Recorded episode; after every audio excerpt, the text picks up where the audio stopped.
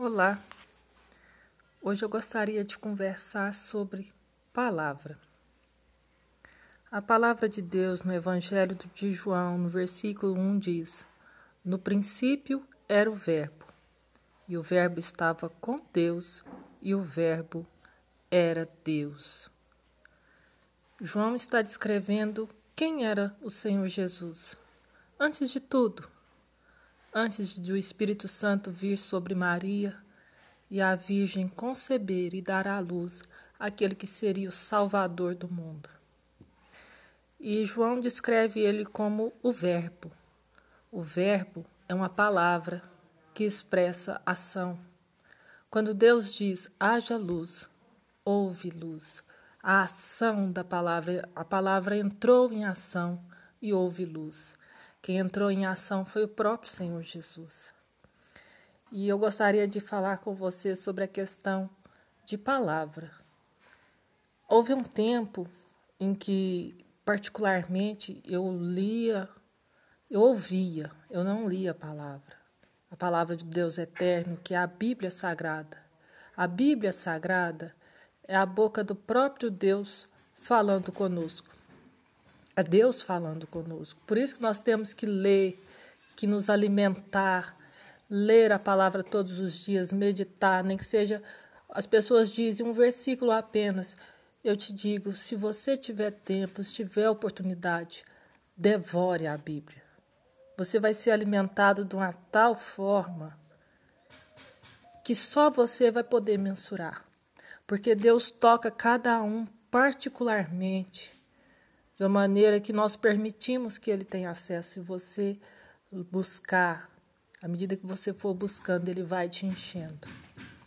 Mas voltando ao assunto da palavra, houve um tempo que eu falei assim, eu falei para mim mesma, eu vivo de palavras, no mundo de palavras.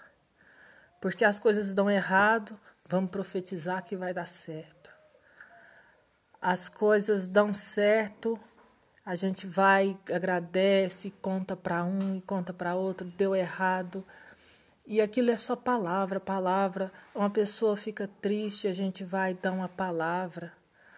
É, a gente recebe um elogio e parece que a, que a minha alma estava sendo assim, alimentada por palavra. Mas eu falei assim: de que vale a palavra? Que coisa!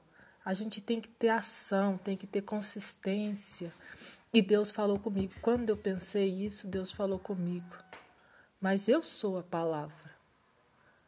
Eu, tava, eu estava fundamentada numa palavra que não era a de, a de Deus. Eu estava fundamentada nas palavras dos outros. A minha alma se alimentava de elogios dos outros. O meu casamento é, se fundamentava nas palavras do meu marido. E, aquilo, e fui percebendo que as palavras não eram suficientes. Então comecei a prestar atenção nas atitudes, nos detalhes que consistiam as ações dele, das outras pessoas no meu trabalho, no meu cotidiano, que eu percebi que aquela essência que eu buscava não era suficiente. Então voltei os meus olhos para a palavra de Deus. Por isso eu te aconselho nessa tarde a viver essa ação. Porque quando você vive fundamentado na palavra de Deus, a sua vida passa a ter mais consistência.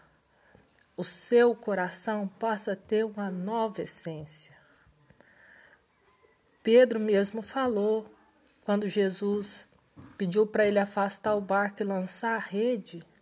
Ele tinha pescado a noite inteira. Ele não tinha pego nada. Mas aí ele falou assim para Jesus: Mestre, eu estou cansado. Eu pesquei a noite toda e nada peguei. Mas sobre a tua palavra eu vou lançar a rede. E a Bíblia diz que quando ele puxou a rede, ela veio cheia de muitos peixes de grandes peixes. Então existe uma diferença em você estar firmado sobre as suas convicções, em você estar firmado sobre o que as pessoas falam de você. E existe uma diferença em você estar firmado na palavra de Deus. Nós somos, nós temos que ser aquilo que a Bíblia diz que nós somos. Nós viemos com o propósito de adorar a Deus, de agradar ao Senhor. Nós somos eternos, a nossa vida é, não, não fica restrita só a esse, a esse limite. Quando morremos, para muitos é o fim, mas para nós é o início de um novo ciclo, uma nova vida eterna, abundante com Deus. Então é importante estarmos fundamentados na palavra. Deus diz que somos, por Jesus, somos filhos de Deus. Quando nós aceitamos Jesus e o sangue de Cristo vem sobre nossas vidas, quando falamos com Deus, Deus não enxerga mais o nosso pecado, ele enxerga o sangue de Cristo sobre nós. Deus nos vê outra pessoa. E é isso que você é. Você não é mais aquela velha criatura pecadora. Quando você aceita Jesus, se você aceitou Jesus, você é uma nova criatura que tem a oportunidade de dizer não para o pecado. Você tem a liberdade, o vício não tem domínio sobre você, porque o pecado é viciante. Se você peca você, constantemente, se o pecado na sua vida não é um acidente, é uma coisa constante, você está viciado no pecado. E quando você aceita Jesus, automaticamente esse ciclo é quebrado. Você pode dizer não porque Jesus te libertou para dizer não.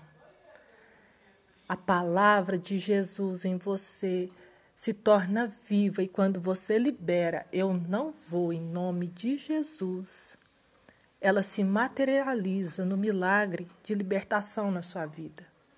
Então eu quero deixar uma mensagem para você. Se você aceitou Jesus, fique firme na palavra. Se você ainda não aceitou, diga para Jesus nessa hora: Senhor Jesus, eu confesso que sou pecador e careço da salvação do Senhor.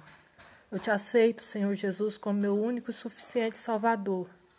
Entra no meu coração e faz morada. E a partir de hoje eu decido estar firmado na tua palavra.